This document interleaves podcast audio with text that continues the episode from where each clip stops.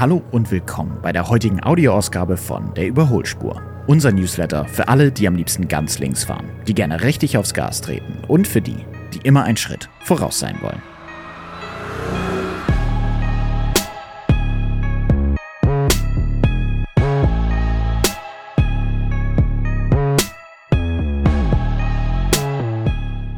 Es sind nur noch ein paar kurze Wochen und Feiertage und dann ist das Jahr auch schon wieder zu Ende. Deswegen wollen wir uns heute hier im Podcast der Zukunft widmen und zwar den diversen Änderungen, die auf uns Autofahrer im nächsten Jahr zukommen.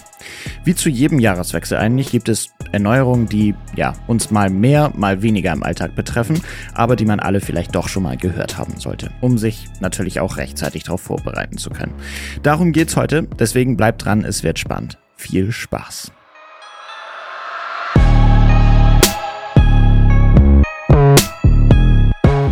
Erste Neuerung betrifft alle Interessenten und zukünftige Käufer von E-Transportern und E-Autos. Ab dem 01.01.2023 sinkt nämlich die staatliche Förderprämie. Dann gibt es nämlich in Anführungsstrichen nur noch 4.500 Euro statt 6.000 Euro Abzug auf den Kaufpreis und auch nur, wenn das Fahrzeug nicht mehr als 40.000 Euro netto kostet. Liegt der Nettolistenpreis bei bis zu 65.000 Euro, gibt es dann 3.000 Euro statt 4.500 Euro. Für Fahrzeuge mit Plug-in-Hybrid gibt es hingegen gar keine Förderung mehr. Was aber meiner Meinung nach auch vollkommen gerechtfertigt ist. Nicht selten werden die ja quasi gar nicht elektrisch, sondern auch nur mit dem Verbrennermotor gefahren. Wenn du als gewerblicher Kunde ein E-Fahrzeug kaufen möchtest, solltest du dich zudem ranhalten. Ab dem 1. September 2023 gibt es die Förderung auch nur noch für Privatpersonen. Außerdem ist die gesamte Fördersumme im Jahr 2023 auf 2,1 Milliarden Euro begrenzt. Das klingt erstmal viel, aber wenn diese ausgeschöpft ist, geht es dann erst 2024 mit Förderung für E-Fahrzeuge weiter und dann bekommen auch nur noch Fahrzeuge bis 45.000 Euro Netto-Listenpreis einen Umweltrabatt. Unser zweites Thema ist auch für die E-Fahrer unter euch, denn ihr könnt weiterhin auch in 2023 euch eine Chance ergattern, sich etwas Geld zurückzuholen. Die THG-Quote, über die man seine durch den Elektroantrieb eingesparten Emissionen weiterverkaufen kann, wird es auch in 2023 geben. Wie hoch sie genau sein wird, steht noch nicht fest, aber vormerken solltet ihr euch das trotzdem. Übrigens gilt das Ganze pro Kalenderjahr. Daher, wenn ihr die THG-Quote für 2022 noch nicht beantragt habt, solltet ihr das jetzt noch schnell tun. Das geht auch direkt unter thg.karabak.de. Hier bekommt ihr 490 Euro für Nutzfahrzeuge und 325 Euro für PKWs. Unser drittes Thema dreht sich um Führerscheine. Es geht nämlich im nächsten Jahr der große Umtausch der Papierführerscheine weiter. Die Jahrgänge 1959 bis 1964, die noch einen grauen oder rosa Papierführerschein haben, müssen diesen bis zum 19. Januar 23 getauscht haben.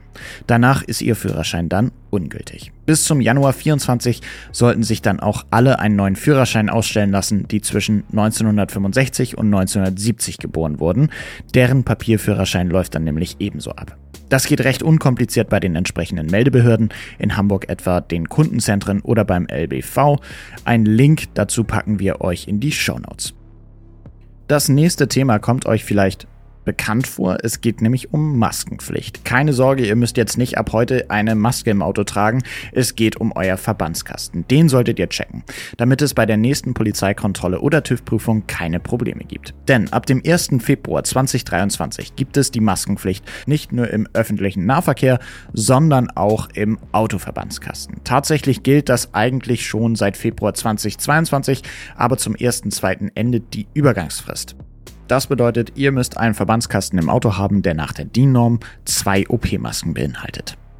Apropos TÜV. Für 2023 ändert sich wieder die Farbe der TÜV-Plakette. Nun gibt es für die bestandene Prüfung orangefarbene Aufkleber auf das hintere Kennzeichen.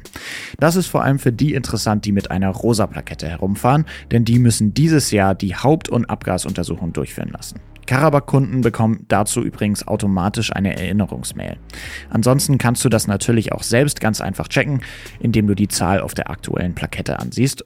Die gibt den Monat an, äh, ja, in dem dein Auto zum TÜV muss.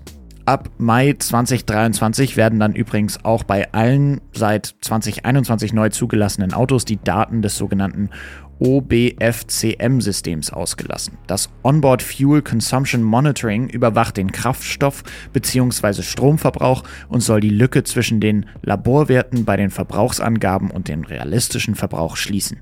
Das gilt aber nur für Fahrzeuge mit Verbrennungsmotor sowie Plug-in-Hybridfahrzeuge, die mit Diesel, Biodiesel, Benzin oder Ethanol betrieben werden. Reine Elektrofahrzeuge sind aktuell von der Verordnung ausgenommen. Genauso wie Fahrzeuge, die mit Bio- oder Erdgas sowie Flüssiggas angetrieben werden. Gleichzeitig steigen ab dem 1.1. jedoch auch die Preise für die Haupt- und Abgasuntersuchung. Für Fahrzeuge bis zu 3,5 Tonnen zahlt ihr bei Karabakh, unserem Partner TÜV Hanse, nun 145 Euro, bis 7,5 Tonnen 175 Euro.